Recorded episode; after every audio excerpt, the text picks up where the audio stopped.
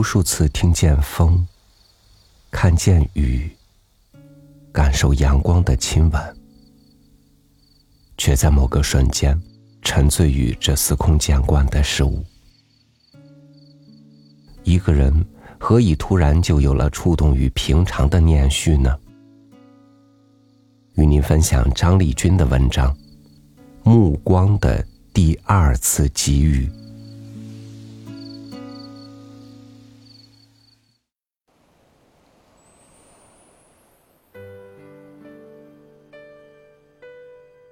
那一年，工作多年的我又获得了重新回到高校进修的机会。在那里，我结识了于老师。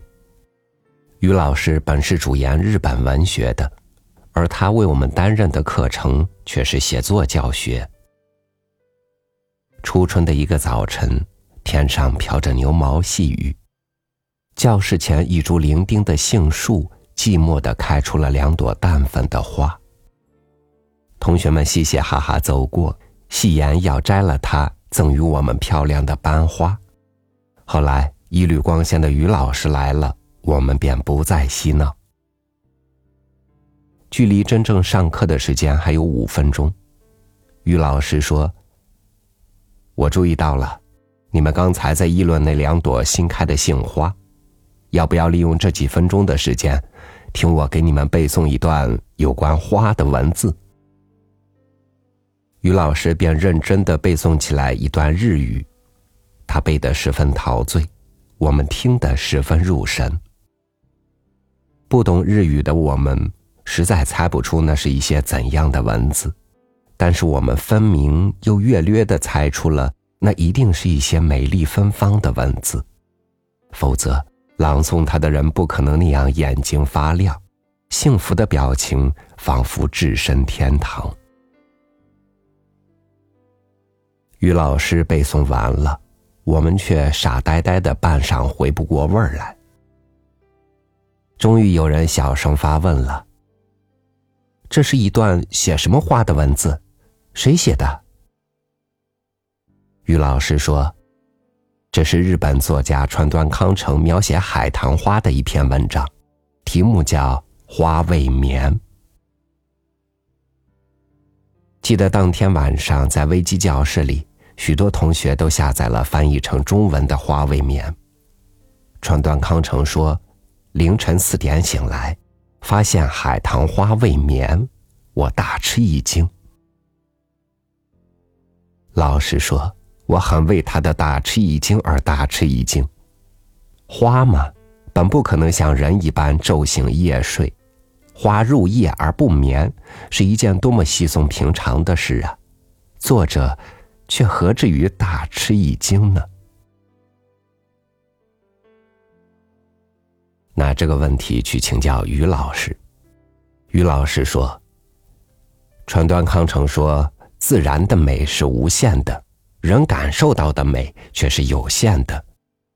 在那个给予他美的启迪和美的开光的凌晨四点以前，海棠花未眠这个事实曾被他粗心的忽略着。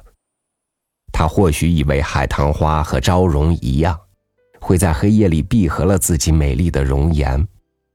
他或许原本就知道海棠花是不眠的，却没有像这个凌晨四点一样，在凝视中突然就读懂了它。所以他谆谆教导我们：美是邂逅所得，美是亲近所得。终于明白了，原来。那令我们大吃一惊的事物，往往是先前被我们粗心。原来，那令我们大吃一惊的事物，往往是先前被我们粗疏的心误读过的事物。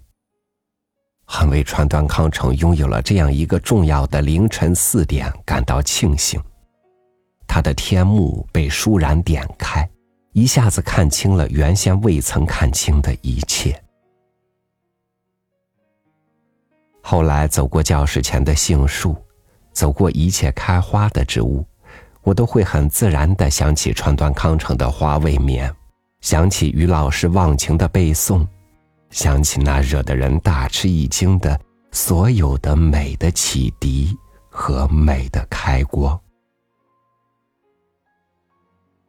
美好的文字和美丽的花朵一样，有能力完成目光的第二次给予。我们蒙昧的眼睛常常有太多的读不懂。两朵杏花摆在我们面前，我们却无力透过它细腻的肌理触摸到生动的春天。我们只会开着浅薄的玩笑，与两朵奔跑了整整一个冬天才得以与我们相会的杏花擦肩而过。而当川端康成凝视了凌晨四点的海棠花，当我聆听过了于老师对这种凝视的深沉解读，红尘就多了几个知音，世界就多了一份锦灿。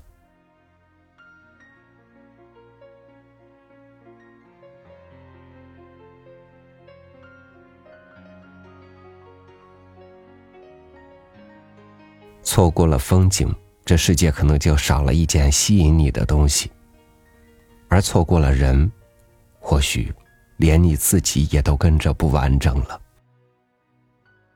每个人绽放的时间都不同，绽放的方式也各异。期望你能看到对的人开花，他也懂得你的绽放。感谢您收听我的分享，我是超宇。祝您晚安，明天见。